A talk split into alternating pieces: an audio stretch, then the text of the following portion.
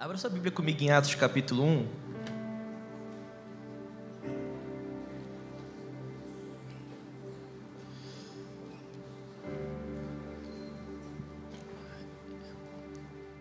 Eu quero ser bem breve hoje. É uma mensagem simples, mas eu creio que é muito pertinente para nós, não apenas aqui na Cornerstone e nós como Igreja One, mas eu creio que é muito pertinente para nós como igreja brasileira, é, como o Farley falou aqui, os pastores falaram, todos esses acontecimentos que estão acontecendo ali no Médio Oriente, né? É, e não só isso, nós temos percebido muitas coisas acontecendo. É, se você tem um mínimo de percepção, você vê que muita coisa é, atípica está acontecendo e nós cremos que Deus tem algo nisso tudo. Eu queria falar um pouquinho sobre um aspecto que eu, que eu percebo que é um pouquinho esquecido quando nós vamos falar é, a respeito da narrativa do Evangelho, que é a ascensão de Cristo. Né? Nós, quando vamos pegar, por exemplo, a narrativa do povo de Deus, você vai pegar é, uma teologia bíblica, ou sei lá, o que você é, pensa, uma leitura mais é, varrida das Escrituras, nós vamos ver ali, por exemplo, o aspecto da criação, nós vamos ver a queda acontecendo, o homem não cai em partes, o homem cai de verdade ali. Né? O homem que foi criado para o deleite do Senhor, o homem que foi criado para se relacionar com o seu Criador, ele cai, ele desobedece o Senhor. Então nós temos ali o que podemos chamar de segundo ato, a queda acontecendo, mas nós temos uma boa notícia no meio disso tudo, uma boa nova. Cristo vem, ele morre pelos seus, ele sangra no madeiro. O que nós temos ali como é, a redenção de todas as coisas e nós apontamos com esperança para aquele dia, o dia do Senhor, onde nós veremos a glorificação acontecendo, porque aquele que começou a boa obra é fiel para completá-la.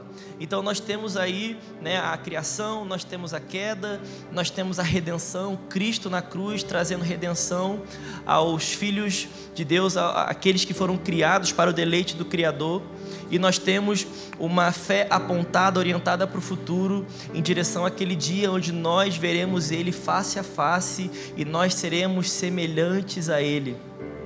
No meio desses quatro atos, eu quero é, focar um pouquinho na redenção. Eu quero que nós voltemos o nosso imaginativo a dois mil anos atrás, à cruz do Senhor, é, ao ministério do Senhor, o Cristo de Nazaré, o judeu, o carpinteiro que veio ao mundo, nasceu da Virgem Maria. Ele foi obediente, é, ele foi fiel até a morte, ele suportou todas as coisas, mesmo sendo Deus, não usurpou ser igual a Deus, assumiu forma de servo e foi obediente.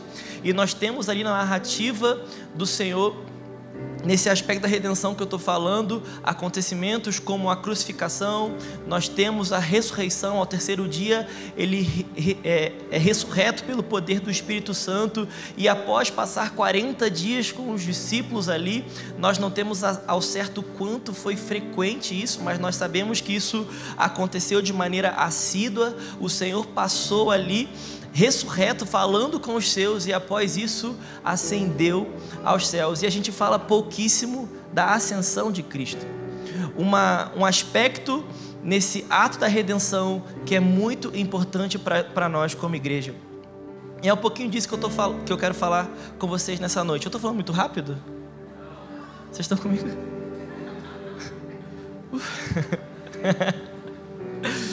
é, quero falar sobre a ascensão do Messias. Como eu estava falando, gente, nós precisamos compreender a forma e o poder que há no fato de Cristo ter ascendido aos céus. Será que pega aí um pouquinho na sua imaginação, um pouquinho pensa comigo o quanto você pensa no fato de que Cristo foi ascendido, Cristo ascendeu ao céu. Quando você pensa no aspecto da salvação, o quanto você pensa é, na cruz, o que é imprescindível, nós precisamos pensar na cruz, o quanto você pensa na ressurreição, né? A própria palavra de Deus vai dizer que se Cristo não ressuscitasse, vã seria a nossa fé. Então é imprescindível nós entendermos também o poder da ressurreição, porque assim como somos participantes na morte do Senhor por meio do batismo, também somos participantes da sua ressurreição. É por isso que nós temos vida nele, mas nós precisamos também compreender esse aspecto da ascensão, porque sem isso nós não temos esperança. Nós não adoramos um Cristo que apenas ressuscitou, mas nós adoramos um Cristo que ressuscitou e foi levado à destra de Deus Pai. Outros homens experimentaram da ressurreição, mas eles morreram novamente. E além disso, nós não temos um Deus que, além de não experimentar a morte na, na, após a ressurreição, porque a morte não pôde conter o Cristo, a morte não teve a sua vitória. Mas não apenas isso, mas precisamos entender que o Cristo está à destra de Deus Pai, Cristo não está escondido numa caverna da Turquia, Cristo não está apenas vivo, mas nós precisamos entender aonde ele vive agora. Vocês estão comigo? Então eu falei para você abrir comigo em Atos 1, eu quero ler do versículo 6 ao 14, essa, esse trecho das Escrituras vai nortear a gente nesse breve tempo aqui. Um texto muito conhecido. É, eu quero ler com vocês a partir do versículo 6 que diz assim: ó, Então os que estavam reunidos lhe perguntaram: Senhor, é nesse tempo que vais restaurar o reino a Israel? Ele lhes respondeu: Não lhes compete saber os tempos ou as datas que o Pai estabeleceu pela sua própria autoridade. Pensa comigo, meus irmãos, o Senhor Jesus ele tinha passado dias com os seus discípulos, ele tinha falado coisas concernentes ao reino de Deus, ele tinha falado coisas concernentes a um ideal muito superior a essa era. Imagina aqueles discípulos que, após ouvirem tantas coisas boas vinda do Senhor, eles tinham se deparar agora com o Império Romano novamente. Imagina como é que estava a mente de Pedro. Um Pedro que foi sacado ali, um Pedro que pescava e pescava para a glória de Deus, pelo menos ele tentava, né? Aquilo ele ele ele herda ali da sua família, ele é um pescador e não tem nada de errado nisso, mas o Senhor muda o rumo de Pedro. Pedro se torna um seguidor de Jesus. Pedro se torna um discípulo de Jesus. E após três anos e meio, Pedro ele se vê em, em uma confusão. Pedro se vê em, em desilusão. O que eu farei agora? Após de ouvir tantos ideais, eu tenho que me deparar de novo com o Império de Roma. Após eu ouvir tantos ideais, eu tenho que me, me deparar de novo com Caifás e Anás. Após eu ouvir tantos ideais, eu tenho que lidar com este tempo, eu tenho que lidar com este século. É no meio de tensões como essa que nós estamos lendo aqui em Atos capítulo 1, meus irmãos. A pergunta dos apóstolos aqui, a pergunta dos discípulos, não é uma pergunta especulativa apenas. Quando os apóstolos viram assim, Senhor, é nesse tempo que vai restaurar o reino a Israel, eles não estão especulando coisas, eles estão falando de tensões reais. Eu preciso lembrar para vocês, eu sei que vocês sabem disso, eu sei que isso é pregado aqui, mas quando nós falamos sobre o reino de Deus, nós não estamos falando sobre uma coisa etérea, nós não estamos falando sobre uma coisa subjetiva, nós não estamos falando de uma coisa ai, gostosinha que eu sinto no meu interior apenas, estamos falando de algo literal. Os discípulos estavam falando de algo literal.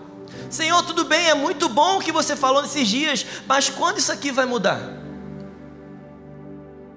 Quando o Senhor será o Cristo, o, o Messias, o, o que de fato você é? Quando você será o Rei e assentará no seu trono que é de direito?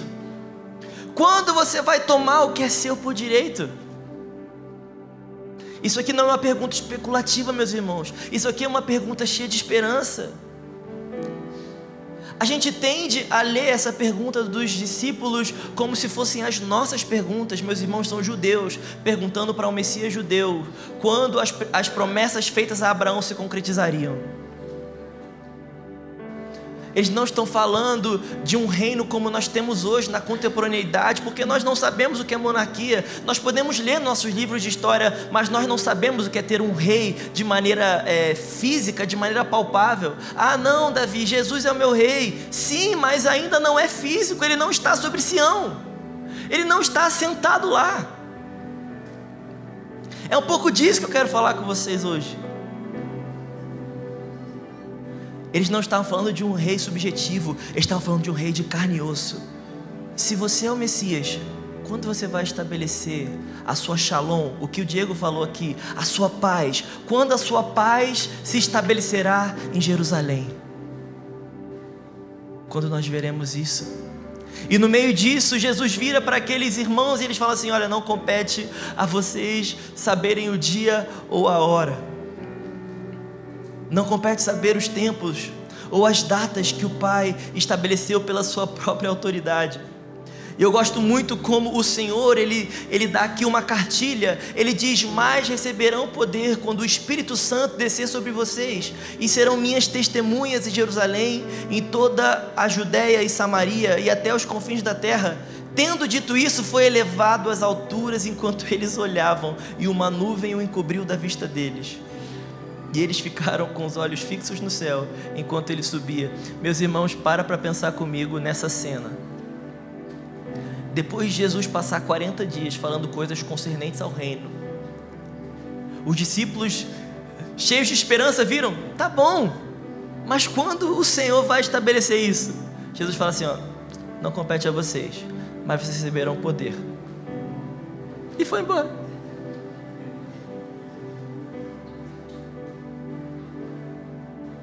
Eu não sei você. A Bíblia ela não é tão conclusiva, né? Em relação a isso, mas pelo menos é como eu penso isso aqui. Talvez seja a minha imaginação fértil. Eu penso Pedro, Tiago, Tomé, tudo olhando um para o outro. Foi embora.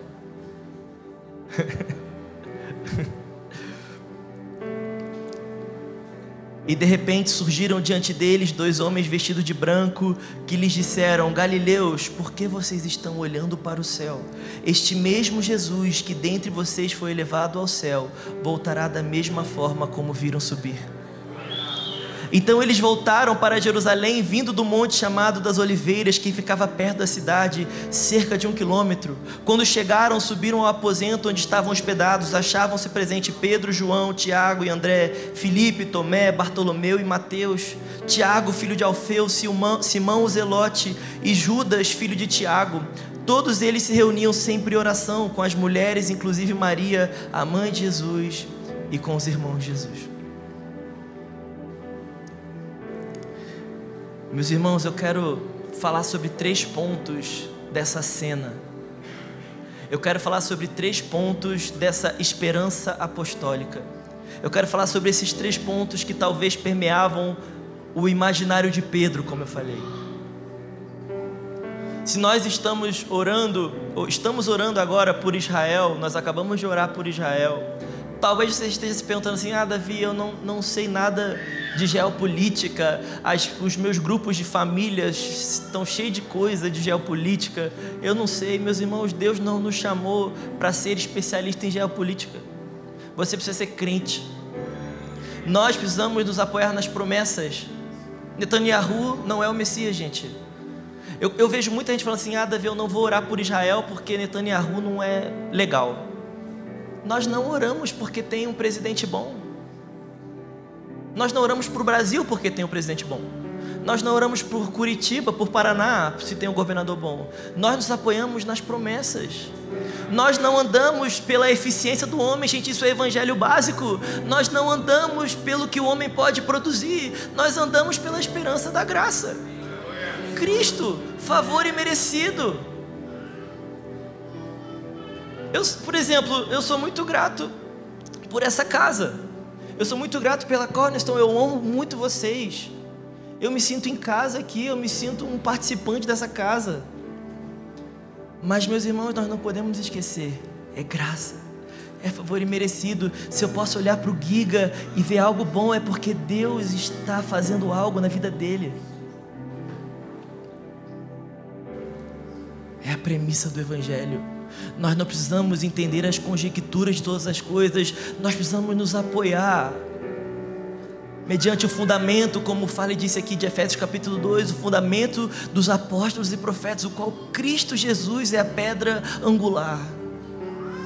É em cima dessas promessas que nós apoiamos a nossa esperança. Você está aqui comigo? Então, no meio desse enredo, meus irmãos de Atos 1, eu quero falar sobre três pontos. Eu quero falar sobre o Cristo soberano que foi exaltado. É o ponto principal desse, desse sermão, sobre a ascensão de Cristo que se desenrola. Depois eu quero falar sobre a ascensão de Cristo e a vida no Espírito no hoje, porque nós não podemos apenas entender o passado, mas nós precisamos entender a vida no hoje e o que isso muda hoje para nós. E por fim, eu quero falar sobre a bendita esperança, uma fé orientada para o futuro. Eu só quero relembrar Atos 1, 8 essa é a virada que eu falei aqui no meio da tensão que os discípulos estavam. Jesus vira e fala assim: Não compete a vocês saber as estações, mas vocês. Não, calma aí, Atos 1,8 não. Eu já fui lá para o segundo ponto. Vocês estão felizes, gente? Vocês estão quietinhos que vocês estão prestando atenção em mim. Tá bom. Pergunta para o irmão que está lá assim: Você está com fome ainda? Você ainda tem gás para duas horas e meia. É. Vocês estavam quatro horas por dia aqui orando. Não é verdade? Vocês ainda estão, né? Amanhã, seis horas. Amanhã tem mais seis horas. Terça tem mais seis horas. Ou não é? O Fale disse que não tem. Vai começar e não tem hora para terminar, né? Então hoje a gente vai. Não, tô brincando, não vai duas horas não. Vai uma hora e meia. Tô brincando, não vai isso tudo não, gente. Então, Cristo soberano foi exaltado. Eu já estava indo lá para o segundo ponto. Como eu estava falando, gente, muitas vezes nós, no meio do aspecto da redenção, nós nos perdemos na ideia de aonde Cristo está. E para falar um pouquinho disso, abre comigo em Filipenses 2, Como eu falei, Cristo não está escondido numa caverna da Turquia ou, da, ou do Líbano, esperando as crises de Israel passar para, de alguma maneira, furar ali as barreiras e adentrar Jerusalém. Nós precisamos entender aonde Cristo está. Filipenses 2, versículo 8 vai dizer: E sendo encontrado em forma humana, humilhou-se a si mesmo e foi obediente até a morte morte de cruz. Por isso Deus o exaltou à mais alta posição e lhe deu o nome que está acima de todo nome, para que ao nome de Jesus se dobre todo joelho no céu, na terra e debaixo da terra, e toda língua confesse que Jesus Cristo é o Senhor, para a glória de Deus Pai. Então aqui o apóstolo Paulo está falando aos filipenses, meus irmãos, de maneira prática o que nós estamos falando aqui. O Senhor Jesus, ele foi encontrado em forma humana, ele se humilhou, ele foi obediente até a morte, ele foi obediente até a morte de cruz, ele foi fiel até o pai, o pai até a cruz, ele foi em direção ao que foi proposto a ele. E por causa disso, meus irmãos, é o que o apóstolo Paulo está falando aqui. Deus o exaltou à mais alta posição e lhe deu o um nome que está acima de todo nome. E aqui o apóstolo Paulo está fazendo uma citação de Isaías 45, versículo 23, quando ele fala que toda língua confessará, todo joelho se dobrará. Isso aqui não está falando que apenas nós vamos confessar Cristo como Senhor. Aqui está falando que naquele dia todos entenderão. Nós temos o privilégio de antecipar o que todas as nações terão que compreender e terão que aceitar. Ele é o Rei. Naquele dia, quando Cristo estiver assentado sobre Sião, quem se rebelará contra o rei? O rei que governa com seu cetro de justiça. Quem será contra ele? Toda língua há de confessar, ele é o Senhor. Todo joelho há de dobrar, ele é o Senhor. Como diz, né? Eu vou em honra minha avó, que minha avó falava muito isso, com uma boa assembleana. Meu filho, ajoelha hoje, porque naquele dia você vai ter que ajoelhar. Então, meus irmãos, nós temos o privilégio de antecipar a criação e reconhecer o Messias é o Cristo. Nós temos o privilégio de antecipar toda a criação e reconhecer, Ele não é apenas o escolhido de Deus, mas Ele é um escolhido para uma finalidade, uma finalidade de governo. Cristo é Rei. O Messias é o rei eleito. E esse rei eleito, ele foi exaltado à mais alta posição. Não há nome que sobreponha ao nome do Senhor. Não há título, não há cargo que sobreponha o Rei Jesus. E após o apóstolo Paulo falar isso, ele diz assim: Meus amados, como sempre, vocês obedeceram, não apenas em minha presença, porém muito mais agora, na minha ausência, ponham em ação a salvação de vocês com temor e tremor. Meus irmãos, não há salvação vivida sem compreender que Cristo é Rei. A salvação, ela é a compreensão da expiação dos nossos pecados. A salvação é a compreensão que um cordeiro morreu para que você fosse é, lavado pelo sangue do Senhor. Mas a salvação também contempla o fato de que você foi redimido. Você não tem apenas expiação dos seus pecados, ou seja, você é lavado dos pecados, mas você também foi redimido. Em Cristo nós temos a redenção. Nós fomos comprados por alto preço não foi apenas um cordeiro expiatório que morreu por nós, mas foi um rei. Nós não adoramos o Cristo apenas como o cordeiro imolado na cruz, mas nós também adoramos aquele que está à destra de Deus Pai. Eu vejo que muitos de nós somos pegos em no afrouxar da vida de santidade, por exemplo, no afrouxar da vida é, de devoção com o Senhor, não porque nós temos uma limitação de entendermos que somos perdoados, mas porque temos uma limitação de compreender que Ele é Rei. Porque temos uma limitação de entender que nós adoramos um Deus que está vivo e está vivendo. Os olhos do Senhor não estão vendados. Nós não adoramos um Deus que está de olho fechado agora para as mais de 1.200 pessoas que foram mortas. Nós não adoramos um Deus que está alheio aos nossos desafios. Muitas vezes nós oramos como se Deus fosse cego. Nós oramos, ó oh, Deus. Eu não sei se você sabe, Deus, mas eu preciso pagar minha conta. Eu não sei se você sabe, Deus, mas o meu marido é chato. Eu não sei se você sabe, Deus, mas eu não aguento mais essa criança. Se tem alguém que sabe, meus irmãos, é Deus. Se tem alguém que entende, é Deus. Não vem sobre nós uma tentação que Cristo não saiba. Cristo não é ignorante aos nossos desafios. Nós adoramos um Deus que é bem lúcido ao tudo que nós passamos. Nós adoramos a um Deus que está agora mesmo olhando dos céus, cada detalhe, cada injustiça, cada nuance da vida do ser humano. Ah, meus irmãos, em Cristo nós não, não é contemplado a nós apenas a expiação, mas também a redenção. Aquele que me lavou, me comprou para o Pai. Aquele que me tornou um filho, também me tornou um servo. Cristo no qual eu, eu encontro o amor fraternal, eu também encontro soberania.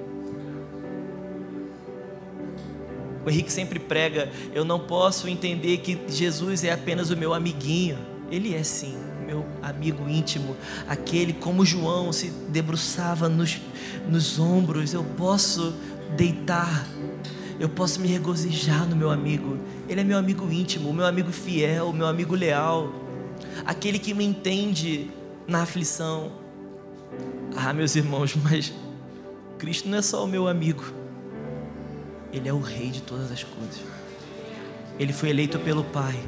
O nosso amigo é Rei, o nosso amigo reina. Agora eu quero ler Efésios 1, versículo 17, diz assim: ó, Peço ao Deus de nosso Senhor Jesus Cristo, o Pai da Glória, que conceda a vocês espírito de sabedoria e de revelação no pleno conhecimento dEle. Peço que Ele ilumine os olhos do coração de vocês, para que saibam qual é a esperança da vocação de vocês, qual é a riqueza da glória da sua herança nos santos e qual é a suprema grandeza do seu poder sobre nós, os que cremos, segundo a eficácia da força do seu poder Presta atenção agora, ele exerceu esse poder em Cristo. toda essa oração apostólica, ela está concentrada em alguém. A nossa esperança aqui, o apóstolo Paulo canaliza a nossa esperança em alguém. Depois dele falar sobre a riqueza da glória, da herança dos santos, ele fala: olha, tudo isso o Senhor exerceu com poder em Cristo. E ele diz como? Ressuscitando dentre os mortos e fazendo-o sentar à sua direita nas regiões celestiais, acima de todo principado, potestade, poder, domínio e de todo nome que se possa mencionar, não só no presente século, mas também no vindouro.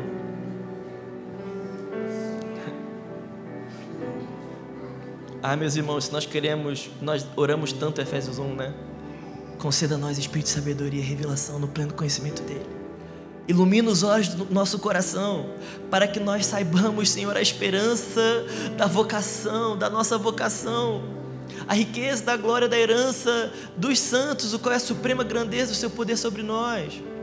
Nós oramos tanto isso, meus irmãos, segundo a eficácia da força do seu poder. E aqui o apóstolo Paulo, ele nos dá o resumo, ele exerceu esse poder em Cristo, ressuscitando dentre os mortos e fazendo-o sentar à sua destra nas regiões celestiais, acima de todo principado, acima de, de todas as coisas, meus irmãos, acima de toda injustiça, acima de todo líder, acima de qualquer liderança terrena e liderança celestial. Cristo está acima e eu gosto muito aqui o que o apóstolo Paulo fala no final, que Cristo não fez isso, é, está nessa posição não apenas nesse presente século, mas também no vindouro. E talvez igrejas é, muito pautadas na esperança, como o AN é, e eu sei que vocês são, nós precisamos talvez é, inverter essa ordem do apóstolo Paulo e falar, não só no vindouro, mas também nesse presente século. Eu gosto muito desse finalzinho porque o apóstolo Paulo falando assim: olha só, Cristo ele é rei, não só no futuro, mas hoje. O Cristo, meus irmãos, que nós cantamos aqui. Eu sei que vocês cantam a música do Marco Teles, né? Veja os tronos de outros reis dobrados ao chão. Nós veremos isso acontecer, meus irmãos. A fúria das nações de Salmos 2 elas são em vão. O nosso Deus se põe a rir. Nós vemos um Deus com senso de humor. Quando Ele olha todas as nações poderosas tramando contra a Sua promessa, Ele se põe a rir. Como nós falamos, todo o joelho há de se dobrar em direção ao Cristo.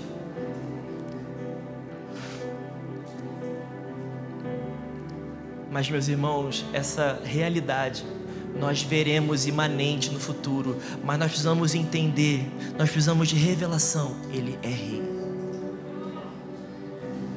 Cristo não será eleito, ele já foi. Cristo está bem resolvido. Cristo está bem resolvido em quem ele é no Pai. Cristo não está assim, Pai, será que eu posso ser o rei de toda a criação? Será que eu posso me assentar no meu trono? Será que eu posso? Cristo está resolvido. Ele está agora mesmo, enquanto você me ouve, Cristo está assentado à destra de Deus Pai. Ah, meus irmãos, Cristo não está de olhos vendados. Eu tenho orado, meus irmãos, ó oh, Senhor, mostra a igreja, me mostra, mostra aos meus amigos que o Senhor irá assentar a, em Jerusalém, o Senhor é um rei. Nos mostra a seriedade disso. Mas, meus irmãos, eu tenho sido muito tocado também com o fato de que eu também preciso orar. Senhor, me mostra a sua realiza hoje. Encha os meus sentidos com a beleza da sua realeza no presente século. O problema, meus irmãos, da cronologia não é em Deus, não é nas regiões celestiais. O problema é no nosso, no nossa era. O homem caiu não está nada bem aqui.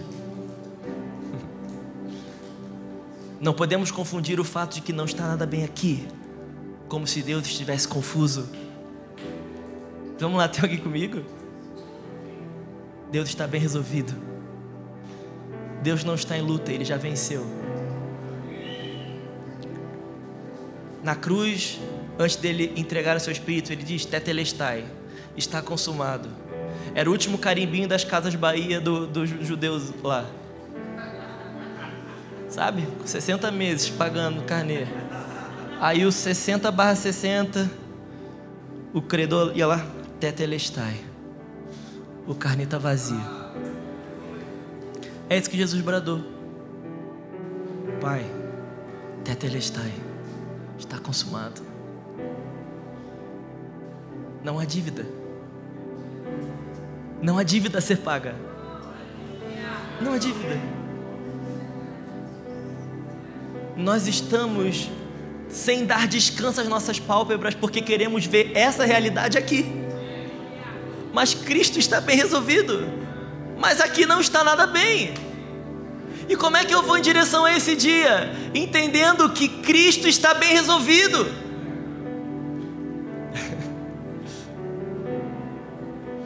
Meus irmãos, se nós enchermos as nossas afeições com a realeza do Senhor, se nós entendermos que nós temos um Cristo que morreu, ressuscitou e, foi assunto aos céus, está a destra de Deus Pai, os seus olhos percorrem a terra. Deus não abrirá os olhos naquele dia, nós abriremos. O cego sou eu. Quem não é contemplado por essa realeza sou eu. Quem sofre no corpo de pecado sou eu. Quem anda e vê que não está nada bem sou eu, mas enquanto eu vejo que não está nada bem, Cristo se compadece do seu povo com seus olhos bem abertos do seu lugar que lhe é de direito.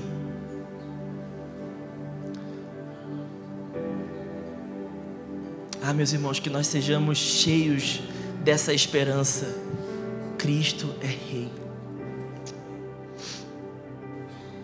Agora sim, Atos 1,8, né? Porque após essa tensão que eu falei dos apóstolos, o Senhor ele fala uma coisa que se você lê de uma maneira desatenta, você até acostuma, mas se você perceber, é algo um pouco contraditório. É algo um pouco talvez novo para os discípulos. Os discípulos falando assim: Senhor, eu estou falando, eu estou falando disso aqui, ó. Eu estou falando da Judéia. Eu estou falando das nações. Eu estou falando de Isaías 2. Você sentando aqui, destronando tudo, as nações vindo com os seus pibes aos seus pés. E Jesus fala assim: não compete a vocês, mas vocês receberão o Espírito. Que loucura. Ah, meus irmãos, mas talvez eles também tinham João 14 na mente. Talvez eles tinham a esperança de João 14 na mente. João 14, o Senhor Jesus, ele começa, olha, não fica triste não. Hoje a gente canta a música da Heloísa Rosa, né? Não se turbe o vosso coração. Creia em Deus, Pai. Creia também em mim. Na casa do meu pai há muitas moradas. Jesus ele começa a abrir para os seus ali o seu plano. Ele começa a falar um pouquinho sobre o fato dele que, que ele terá que ir para o Pai. Ele abre um pouquinho, em certa medida, sobre a sua ascensão. Mas no meio disso tudo, nós vemos João 14, 26. Mas o conselheiro, o Espírito Santo, que o Pai enviará em meu nome, lhes ensinará todas as coisas e lhes fará lembrar tudo o que eu lhes disse.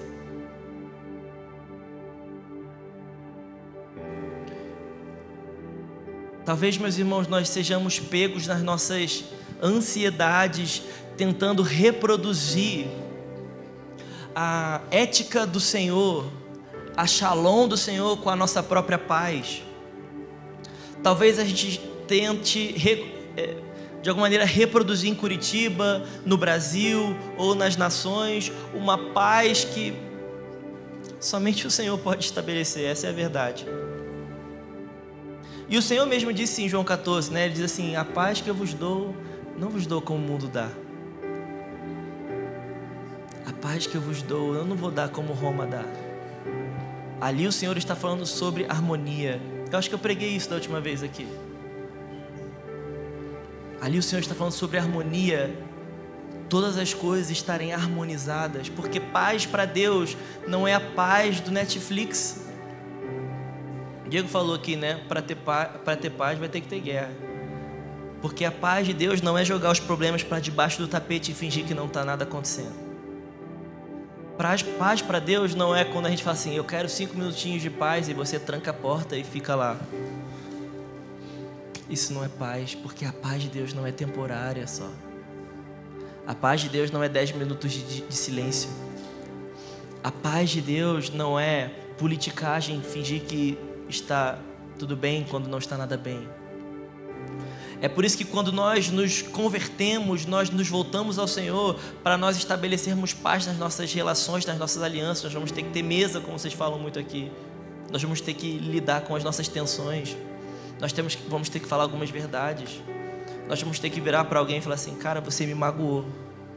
O marido vai ter que falar com a esposa. Então nós vamos ter que tirar todos os elefantes brancos das nossas salas, porque não há espaço para politicagem onde Deus quer estabelecer paz. É esse tipo de paz que nós estamos pregando, meus irmãos. Então, uma fé orientada para o futuro se estabelece no presente por meio do Espírito que nós queremos ver com os nossos olhos naquele dia. Então, porque eu sei que Deus há de estabelecer a sua shalom, eu posso andar no Espírito e viver de acordo com esse padrão hoje. É por isso que não há espaço para elefantes brancos na minha sala. É por isso que não há espaço para sorriso amarelo na comunhão. mas nós vamos ter que ter muita coragem. Uma vida no espírito não é uma vida apenas na loucura, é uma vida muito aprumada. Nós somos da loucura. Se você conhece um pouquinho do An, você vai ver que normal a gente não é. Né? Alguém acha que o An é normal? Tá vendo? Ninguém levantou a mão.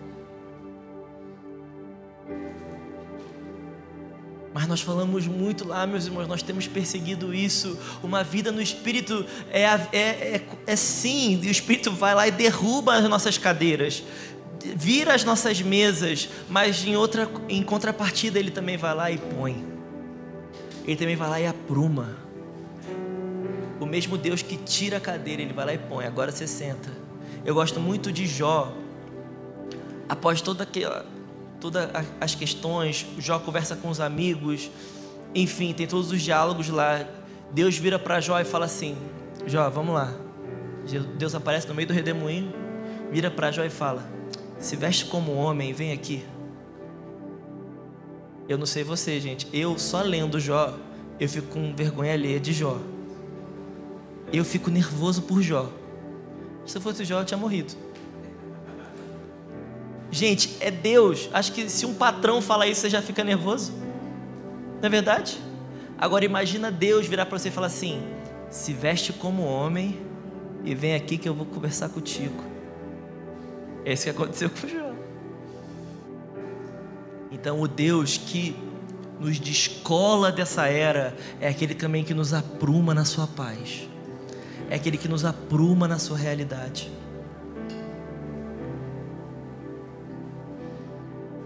E o que, que esses dois pontos têm a ver, meus irmãos? João 14, depois você lê lá, é muito óbvio. Porque Cristo foi assunto. Porque Cristo está à destra de Deus Pai. Porque Cristo voltou para o Pai. Atos 2 aconteceu. Só Atos 2, porque há Atos 1. Muitas vezes nós focamos muito em Atos 2. E é muito bom, eu amo Atos 2. Mas nós precisamos entender o que precede o avivamento. Se nós amamos o derramar, nós precisamos ser espertos. O que precede o derramar?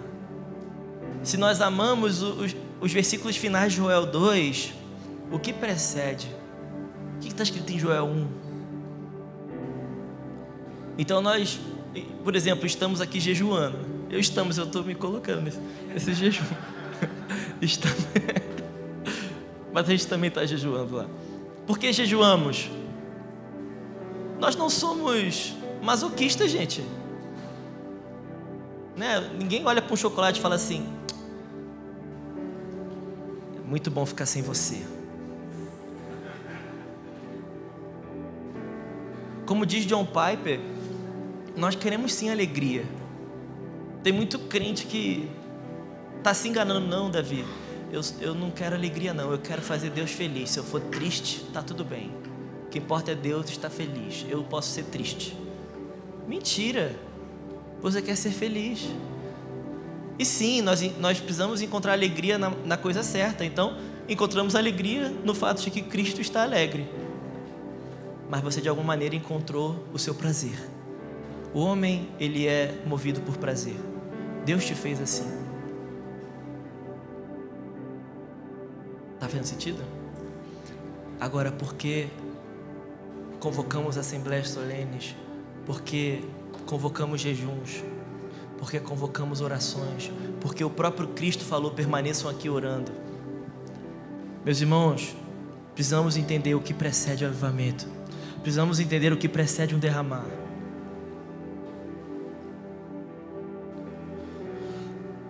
precisamos entender as dinâmicas das coisas. E quando nós vamos ver Atos 1 e Atos 2, quando nós vamos ver João 14, como eu falei, nós vamos ver esse princípio que a ascensão de Cristo está muito ligada à vida no Espírito. Para para pensar a última coisa que Cristo falou com os seus, pelo menos é que as Escrituras nos deixam a entender. A última coisa que Cristo falou com os seus foi: vocês receberão poder. E após Cristo falar, vocês receberão poder, ele foi para o Pai. É necessário que eu vá, mas vocês vão receber o Paracletos, vocês vão receber um outro consolador, um outro da mesma substância, vocês vão receber um amigo que estará ao lado. Esse é o Espírito de Deus, Paracletos, o amigo que está ao lado.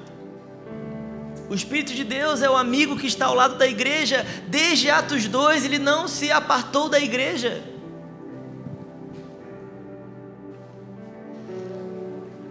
Cristo ensinou os seus. Cristo foi assunto aos céus. O Espírito caiu sobre a igreja.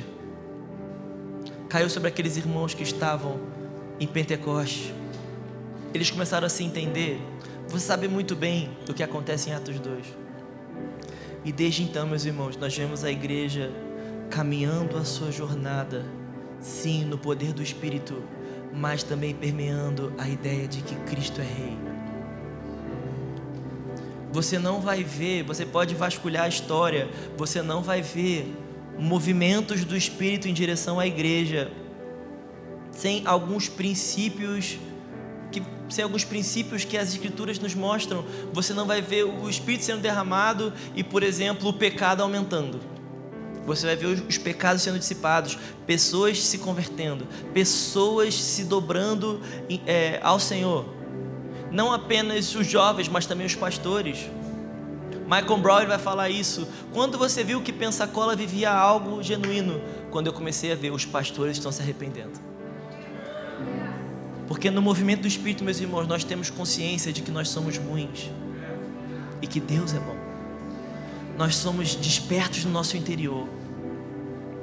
Nós vamos ver também os sacramentos sendo levados a sério. O batismo é batismo de verdade, a ceia é ceia de verdade. Não é um, uma, um bater ponto na igreja. Eu não me batizo apenas para bater o ponto da ceia. Eu não me batizo apenas para ah, me batizei. Não, eu estou contemplando o mistério do sacramento. Eu estou de fato morrendo com Cristo. Eu estou de fato ressuscitando com Cristo. Quando eu pego um pão e um vinho, eu estou de fato olhando o mistério. Esse é o corpo, esse é o sangue. Não é apenas um símbolo, é um mistério, meus irmãos. O batismo não é só um símbolo, é uma verdade, é um mistério. Você que se batizou, você morreu para o seu eu. Quando você se assenta à mesa para participar dos elementos da ceia, você de fato está participando do corpo do Senhor. Então, quando o Espírito vem, você vai ver também esses elementos surgindo na igreja. E você vai ver também a esperança da igreja sendo desperta. E nós começamos a entender: Cristo não está morto. O Espírito vem nos lembrar: Cristo não está morto. O Espírito vem nos lembrar: Cristo está à destra de Deus. Meus irmãos, você pode ver na história da igreja, você pode ver em específico em Atos, a dinâmica do Espírito, muito pautada no fato de que Cristo é Rei. Você vai ver isso na pregação de Estevão, você vai ver isso no Concílio de Jerusalém. Há uma certeza de Cristo. Há uma certeza de Cristo, meus irmãos. Eu gosto muito quando alguns pastores, alguns teólogos vão falar que a segunda carta de Lucas podia ser muito bem interpretada como Atos do Espírito Santo. Nós conhecemos como Atos dos Apóstolos, mas nós podemos entender como Atos do Espírito Santo.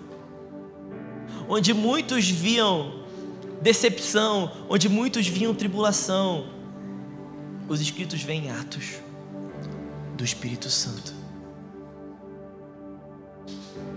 Muitas vezes nós falamos, por exemplo, de Romanos capítulo 5, se glorie na esperança. Sim, nós nos gloriamos na esperança. Mas o apóstolo Paulo também vai falar, nos gloriamos na tribulação, porque ela produz paciência, ela produz experiência, e ela produz esperança, e essa esperança não nos confunde. Por que, que eu me glorio na tribulação? Porque eu gosto de sofrer? mas as dinâmicas do Espírito na vida da igreja, meus irmãos. Eu não acredito numa igreja. Eu não acredito que passaremos pela tribulação e no final dela vamos só ter derrota para contar.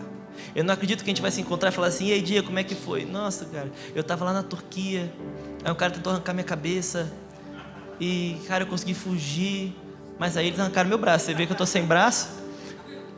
Não, e pior eu, cara, vai ficar igual duas velhinhas, sabe? Já que tá sentada. Pior eu que perdi minha perna, a gente vai falando só de. Ah, meus irmãos, não é assim que a gente se encontrar naquele dia. A gente vai varar. E aí, dia, como é que foi, cara?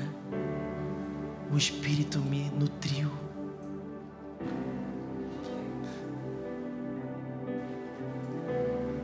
Meus irmãos, nós não andamos apenas para suportar a tribulação nós andamos no Espírito. Nós andamos no Espírito e o Espírito nos capacita para passar pela tribulação. Traga isso para a sua vida agora. Eu estou falando da tribulação com T minúsculo agora. Você não vive para pagar sua conta, você vive para viver no Espírito.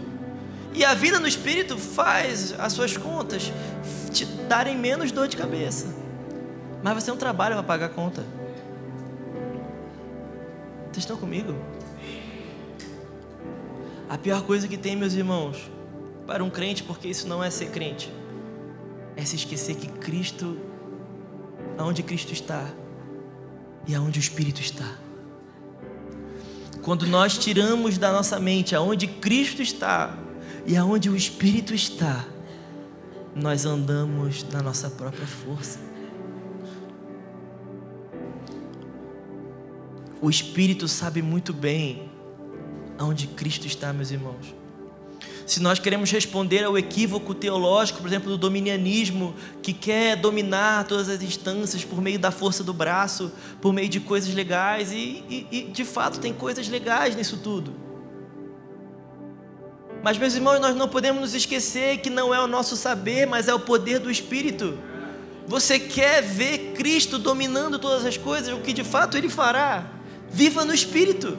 A melhor resposta que nós podemos dar a uma nossa vida em direção ao futuro é uma vida no espírito. E na verdade é uma coisa meio que uma coisa aponta a outra. O próprio C.S. Lewis vai dizer que aqueles que pensaram no futuro, ele falando sobre a vida do Senhor, foram aqueles que mais fizeram no hoje. Nós precisamos tirar todo esse antagonismo não há um antagonismo entre a vida no hoje e a vida no amanhã. Há sim um, um conflito de eras, mas essa era é tão inferior à que há de vir. Mas nós contemplamos o passado, Cristo foi assunto aos céus. Nós contemplamos o hoje, vivemos no Espírito E agora eu entro no terceiro ponto, porque eu sei para onde eu vou. Como diz Colossenses 3, eu quero ler do 1 ao 17. Eu já estou indo para o final, meus irmãos. Portanto, já que vocês ressuscitaram com Cristo, procurem as coisas que são do alto, onde Cristo está assentado à direita de Deus. Mantenham o pensamento nas coisas do alto e não nas coisas terrenas, pois vocês morreram e agora a sua vida está escondida em Cristo em Deus. Quando Cristo, que é a sua vida, for manifestado, então vocês também serão manifestados com Ele em glória. Assim, façam morrer tudo que pertence à natureza terrena de vocês. Olha só o que o apóstolo Paulo está falando, meus irmãos. Quando nós nos lembramos onde Cristo está e colocamos a nossa vida em Cristo, nós nos afastamos dessas coisas aqui, ó. As coisas, cadê? Façam morrer tudo que pertence à natureza terrena de vocês: imoralidade sexual, impureza, paixão, desejos maus e a ganância, que é a idolatria. É por causa dessas coisas que vem a ira de Deus sobre os que vivem na desobediência, as quais vocês praticaram no passado quando costumavam viver nelas.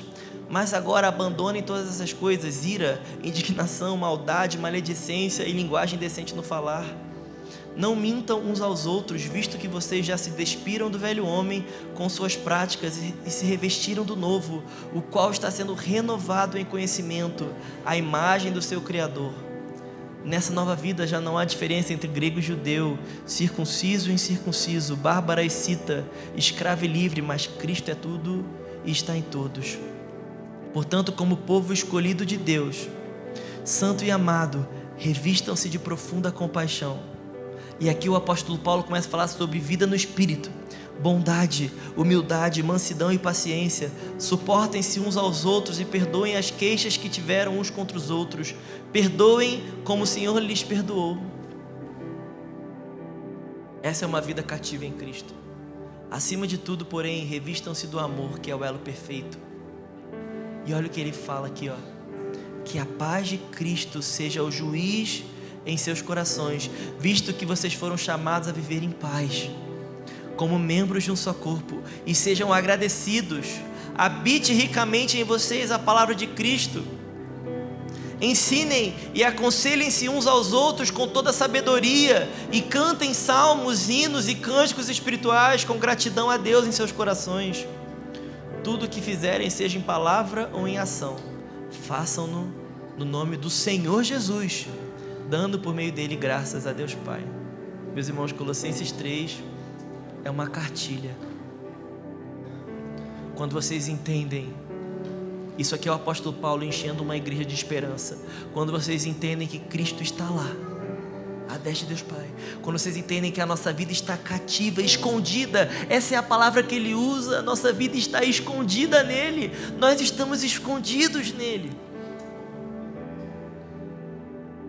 Ah, meus irmãos, quando eu olho para as Escrituras, quando eu olho para o que Cristo é, recebeu e, e conquistou por mim, e eu olho para a minha vida, eu vejo com quem eu estou. A Bíblia me chama de santo, mas eu sei que eu sou, mas eu não sou. Talvez você passe por isso também. Se não passa, a gente vai te canonizar no final do culto. Ah, mas meus irmãos, quando eu sei que há algo escondido nele para mim, quando eu sei que há algo escondido nele,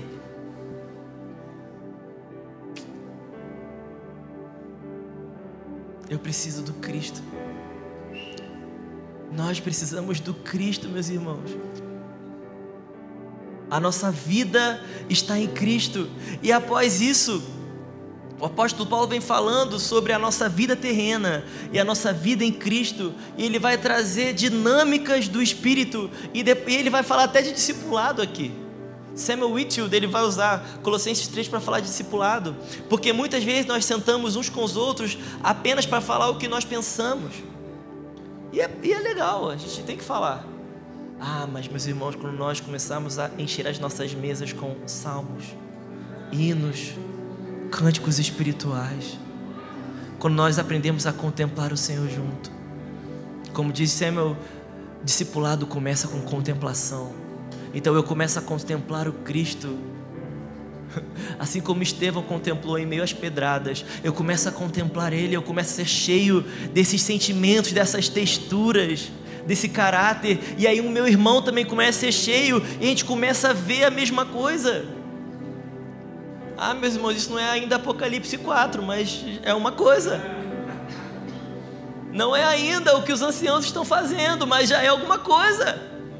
Ah, meus irmãos, que Deus nos livre para sentar e apenas falar o que pode e o que não pode. Vamos contemplar o Cordeiro de Deus. Ah, Davi, mas aqui, ó, minhas coisas, calma aí, vamos, vamos, vamos olhar para ele. Não, mas arruma minha vida, não, calma aí, cara a minha também não está muito legal, vamos olhar para ele. Meus irmãos, sem contemplar o Cristo é tudo em vão.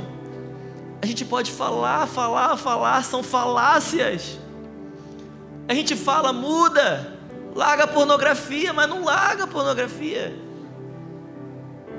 Para de brigar com a esposa, mas não para de brigar com a esposa. Porque sem contemplar sem contemplação não há mudança, meus irmãos. A vida no espírito ela está totalmente baseada nisso. É o espírito que sussurra nos nossos ouvidos. Ele vem. Ele vem. É o Espírito que sussurra a nós, meus irmãos. Não há clamor maranata sem uma vida no Espírito. Por que, que nós temos esperança? Porque o Espírito gera em mim saudade. Eu tenho saudade do que eu nunca vi. Eu tenho saudade do que eu nunca experimentei. Eu não sei o que é ser glorificado. Eu não sei o que é ser perfeito como Ele é. Ah, meus irmãos, mas dentro de nós mora alguém que sabe. Dentro de mim e de você, há alguém que sabe o que é perfeito. Há alguém que sabe o que é sem defeito.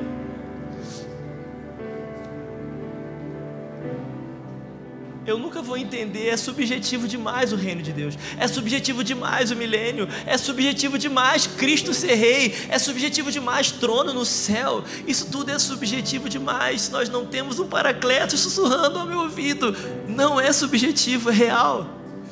É real. Ah, meus irmãos, há uma vida mais real Há uma vida mais real do que ser apenas um evangélico de Curitiba. Há uma vida mais real. Nós somos tão carentes do Espírito, meus irmãos. O Espírito não é um up na vida cristã, meus irmãos. A gente não é carismático para ser um up. Isso não é um up, isso é tudo. Isso é tudo. Uma vida no Espírito é tudo que nós temos. Ah, meus irmãos.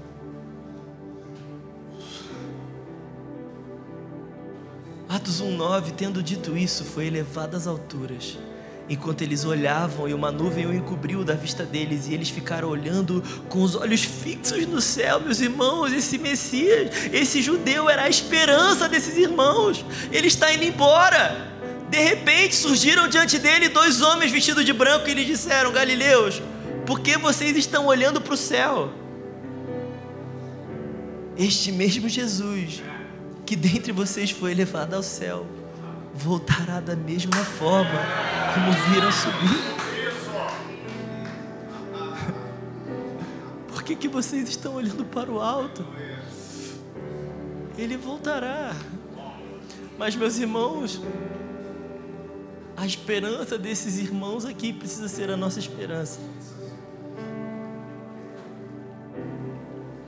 Nós precisamos voltar para o básico, meus irmãos. Nós queremos um novo insight. Nós queremos um novo script. Nós precisamos do Espírito. Nós não precisamos de mais nada, meus irmãos. Nós precisamos do Espírito. Nós precisamos do Espírito nos ensinando.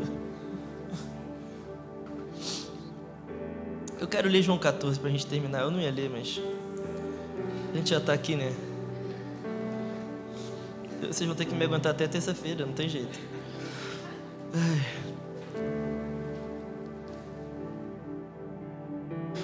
Versículo 23: Se alguém me ama, guardará minha palavra. Ó oh, Senhor, eu quero guardar Sua palavra.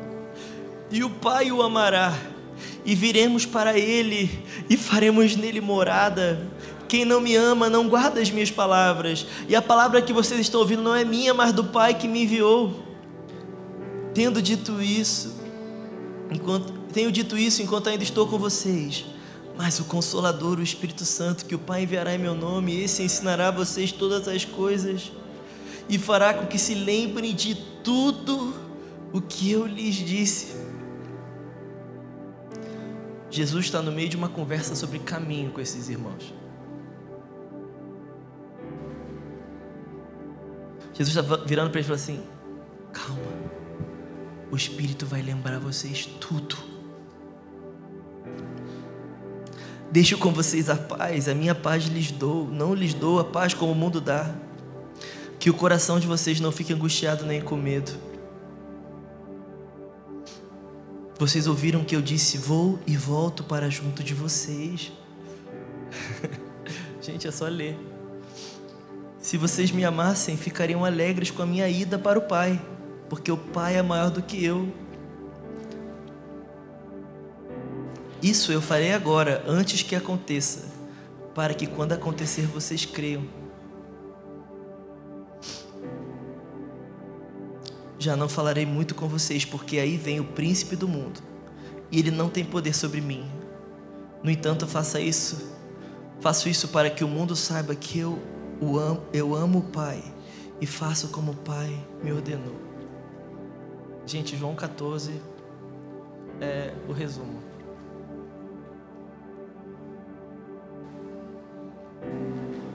Resumindo tudo, talvez você não tenha entendido nada que eu falei.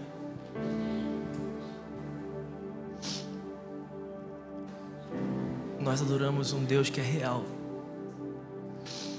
Nós adoramos um Deus que está olhando agora. Enquanto você está aqui, Ele está olhando tudo. Cristo não está alheio a nada.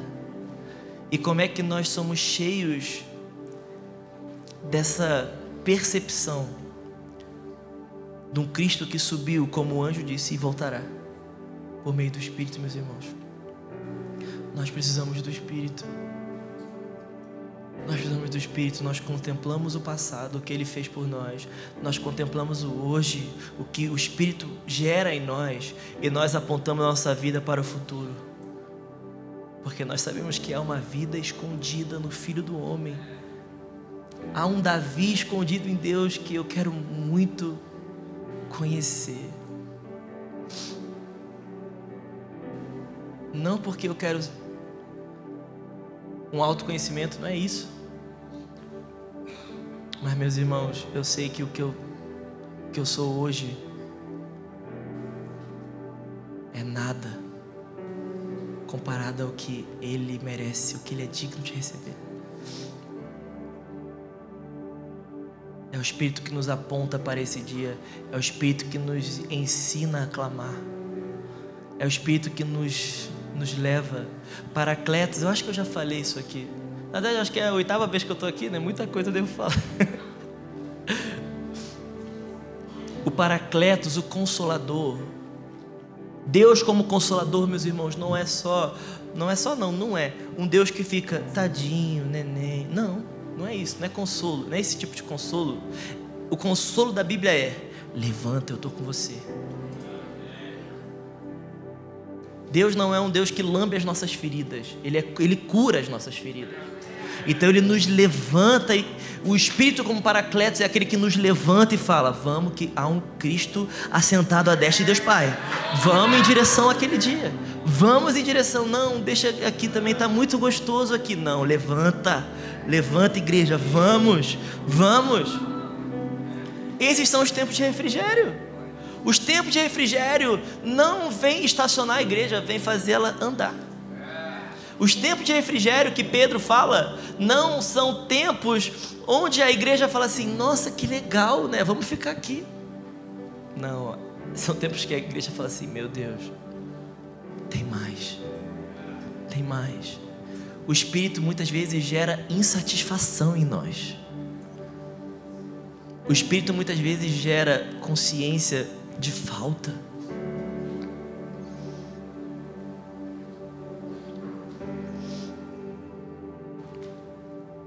Convicção de pecado, arrependimento e esperança. Muitas emoções misturadas, porque ao mesmo tempo que eu me vejo como um pecador, eu contemplo a graça. Quantas emoções misturadas, meus irmãos. Somente através desse consolador nós conseguimos avançar. Fica de pé comigo, eu quero orar por você. Na verdade, eu queria que a gente orasse junto.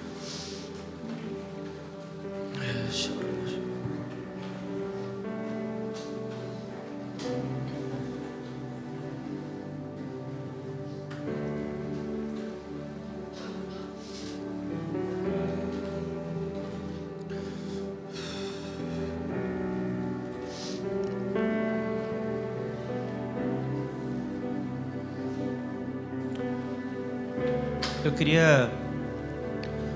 Eu tenho um, um sentimento dentro de mim, eu queria compartilhar com a igreja, submeter isso ao presbitério.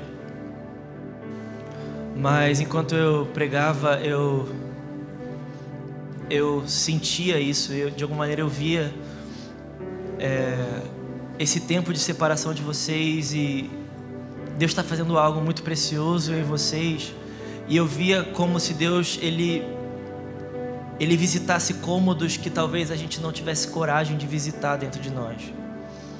Como se Deus ele estivesse apertando a porquinha um pouquinho mais, sabe? Talvez você esteja aqui um tempo e você fala assim: "Nossa, Davi, agora eu sou crente". E eu vejo Deus como apertando um pouquinho mais, tipo assim: "Mas você é crente mesmo? Será que zerou o jogo? Será que você já chegou lá?" Eu via Deus, eu vejo Deus cavando em alguns de vocês lugares um pouquinho mais profundos. Eu via Deus cavando dentro de vocês lugares um pouquinho mais sérios. Um pouquinho além. Eu honro muito o que vocês são em Deus. Vocês não têm ideia o quanto eu honro vocês. Vocês não têm ideia o quão, o quão é, é, é uma responsabilidade pregar para vocês porque eu honro vocês. E eu libero isso para que Deus continue fazendo a obra, sabe? Como foi falado aqui, são três anos, é só o início. É só o início, meus irmãos. Tem muita coisa, muita coisa, muita coisa para Deus fazer na vida de cada um de vocês. Muita coisa, muita coisa. Deus, eu oro pelos meus irmãos aqui da Cornerstone, Senhor. Espírito de Deus, o Senhor é nosso amigo, nosso consolo. Espírito, eu oro para que o Senhor esquadrinhe as nossas profundezas. O Senhor esquadrinha as profundezas do Pai, esquadrinha as nossas. Oh, Espírito, nós te damos acesso nós dizemos sim e amém. Sonda-nos. O Senhor nos sonda, o Senhor nos conhece. Vê se há em mim um caminho mal. Vê se há nos meus irmãos um caminho mal.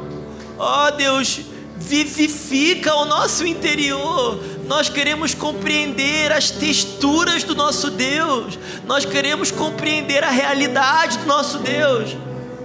Nós queremos compreender de verdade, Senhor. Nós não queremos apenas um upgrade na nossa fé. Oh, Deus, nos dê seriedade, nos dê temor e tremor. Oh, Senhor. Como o Senhor disse em Filipenses 3, nos dê temor e tremor, Senhor. Filipenses 2, Senhor. Nos dê tremor e temor. Espírito de Deus, eu oro para que o Senhor sonde cada um aqui gera em nós um clamor maranata, gera cada vez mais em nós um clamor maranata. Aponte os nossos olhos em direção ao dia do Senhor. Aponte os nossos olhos com seriedade, Espírito de Deus. Desperta a igreja em Curitiba. Desperta a igreja em Curitiba. Tira de nós as distrações. Nós estamos distraídos. Nós estamos perdendo tempo com o que o Senhor não perde tempo. Nos dê os seus sentimentos, Senhor. Nos dê entranhas com o Senhor. Nós queremos vida na vida com o Senhor. Ó Espírito, o Senhor é a vida do Pai. O Senhor é a vida do Pai. Nós temos vida na vida com Deus. Porque o Senhor é a vida do Pai. Tira de nós as distrações, Senhor. Deus, eu oro para que o Senhor abra portas que o Senhor quer abrir. Eu oro para que o Senhor feche portas que o Senhor quer fechar.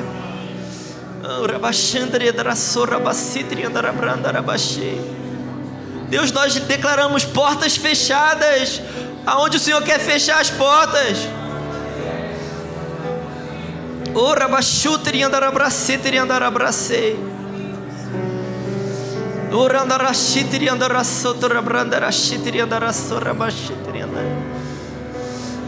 Portas abertas e portas fechadas.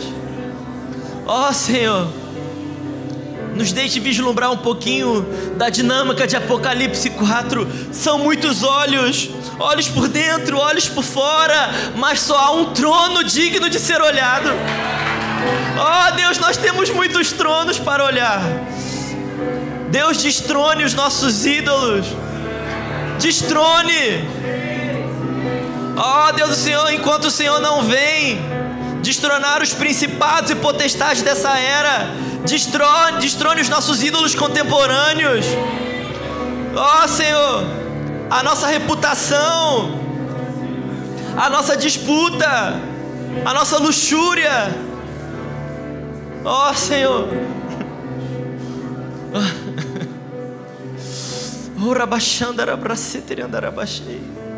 Nos dê percepções, olhos por dentro e por fora, e que tudo em nós aponte para o único lugar devido, Cristo assentado em seu trono.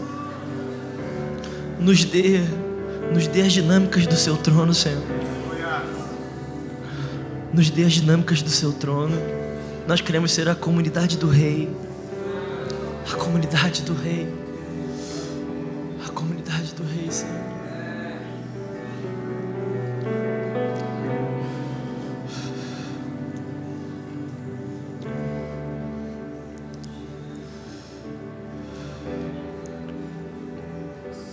Chamamos, Senhor.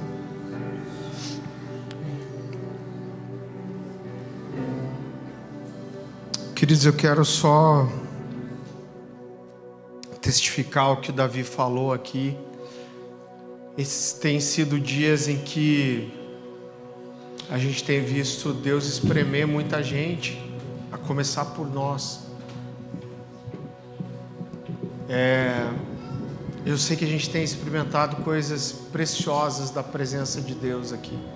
Eu lembro quando eu era garoto, eu li um livro do Charles Swindoll, ele falava assim: quanto mais perto você chegar de Deus, mais claro vai ficar para você perceber as coisas que você precisa mudar. Então ele dizia: quanto mais perto você chega, mais você percebe quando você está distante do alvo. E eu acredito que não, não faria sentido mesmo a gente experimentar coisas novas de um nível de presença, de glória de Deus maior, sem que isso venha impactar a nossa vida, sem que a gente passe a se sentir desconfortável com coisas que não nos incomodavam antes. E é claro que existe né, um convite de Deus quando você experimenta da presença dEle. Eu acho que tem uma coisa natural de você olhar e falar: Deus me ajuda, eu quero ser mais crente, eu quero ser mais de verdade. Mas eu tenho visto Deus espremer a vida de muitos também. Deus vindo e apertando. E eu não tenho dúvida que isso faz parte desse processo muitas vezes dói, todas as vezes não é confortável, mas tipo, se não for para a gente estar tá aqui para ser de verdade, vamos fazer outra coisa. É claro que todo nível que Deus vem e trabalha e mexe na nossa vida, isso é doloroso, é desconfortável, parece que nunca vai passar às vezes, mas quando a gente passa pelo processo, isso nos leva para um lugar onde a gente experimenta coisas que a gente nunca experimentou. A gente fala isso muito quando a gente trata alguns casamentos, a gente já viu isso acontecer tantas vezes. O casal chega com um problema, às vezes de alguns anos, e aí quando você começa a mexer, irmão, é pior do que antes. Eu lembro de uma vez que eu tive um corte feio no pé e eu fui para o pronto-socorro e a primeira coisa que o médico fez depois de dar anestesia é pegar uma escova e escovar dentro do buraco. Então, esse desconforto vem, mas uma coisa que a gente vê em todos esses casamentos, eu acho que é um, é um dos exemplos que a gente mais vê, são esses casais viverem coisas que nunca tinham vivido antes na vida, às vezes com muitos anos de casado. Então eu creio que a gente vive em todo esse processo de santificação um convite do Senhor para que a gente viva a nossa fé, o cristianismo, a vida da igreja, talvez como a gente nunca experimentou. E eu tenho certeza que Deus vai continuar nos apertando e apertando outros. Esteja sensível. A toda vez que Deus nos aperta, é o amor dele mostrando para nós assim: eu quero te levar a experimentar outras coisas. A palavra de Deus vai dizer que aquele que não recebe correção é bastardo, porque o filho legítimo é corrigido. Baixe sua cabeça mais uma vez, feche seus olhos. Ah, Jesus. Nós colocamos diante do Senhor todas as nossas falhas, limitações. Eu entendo que Davi encontrou chaves espirituais quando ele diz: Sonda-me, ó Deus, e vê se há em mim algum caminho mau. Depois o próprio Davi vai dizer também: Senhor, me livra daqueles pecados que existem em mim e eu desconheço. Nos ajuda, Senhor, a, a corresponder a esse convite que o Senhor tem nos feito nesses dias, Senhor. Nos ajude, Jesus. Nós estamos aqui para dizer que sem o Senhor nós não conseguimos, Senhor. Nós te pedimos que o Senhor olhe com graça, com misericórdia, que esses sejam dias mesmo em que a gente venha ser confrontado pela Sua palavra, pela Sua presença, pela Sua verdade, Senhor. Tua palavra fala, como nós falamos na semana passada, que nós somos transformados de glória em glória, em glória, em glória e a cada nível de contato com a Sua glória, uma nova transformação acontece em nós, Senhor. Nos ajuda, Jesus. Nos leva para esse lugar de uma igreja verdadeira, profunda, intensa, santa, apaixonada, devota, Senhor. Intensa. Nos leva para esse lugar, Senhor nos leva para esse lugar, nos leva para esse lugar, Senhor. Que a gente nunca seja como a igreja, a igreja de Laodiceia morna, mas que haja intensidade não só de barulho, de movimento, mas que haja intensidade de vida, de paixão, de amor, de santidade. Nos ajude, Senhor. Nos ajude, Senhor. Nós estamos aqui clamando, Senhor, expondo a, a nossa fragilidade, a nossa vulnerabilidade e pedindo ao Senhor nos ajude, Jesus. Nos ajude que a gente consiga se perceber, Senhor. Não existe como encontrar um lugar de arrependimento quando a gente não primeiro reconhece o nosso pecado, nos leva para esse lugar, Senhor. Que a sua santidade brilhe diante de nós, Senhor. Nós te pedimos que o Senhor enraize essas verdades, esses princípios no nosso coração, nos leva para um lugar de revelação, de compreensão, de entendimento ainda maior, Senhor. Porque o Cristo em nós é a esperança da glória, Senhor. Ah, Jesus. Ah, Jesus. Ah, Jesus. Querido, eu não queria interromper esse momento. Eu vou liberar você se você precisar ir. A gente vai ficar até as duas da manhã, mas eu quero, eu quero te dar liberdade. Você está abençoado para ir para sua casa. Eu só vou pedir que se você for conversar, Você pode fazer isso no café, lá na loja, lá fora. Só não faça aqui nesse ambiente. Amém? Encha seu coração de expectativa. Serão dias, continuarão a ser dias preciosos. O Senhor te deu uma semana incrível. Mas eu queria te convidar também não sair sem pelo menos falar: Jesus, me mostra o que o Senhor quer para esses próximos dias, essas próximas semanas, esses próximos 40 dias. Quero te dar liberdade enquanto nós adoramos o Senhor. Deus te abençoe.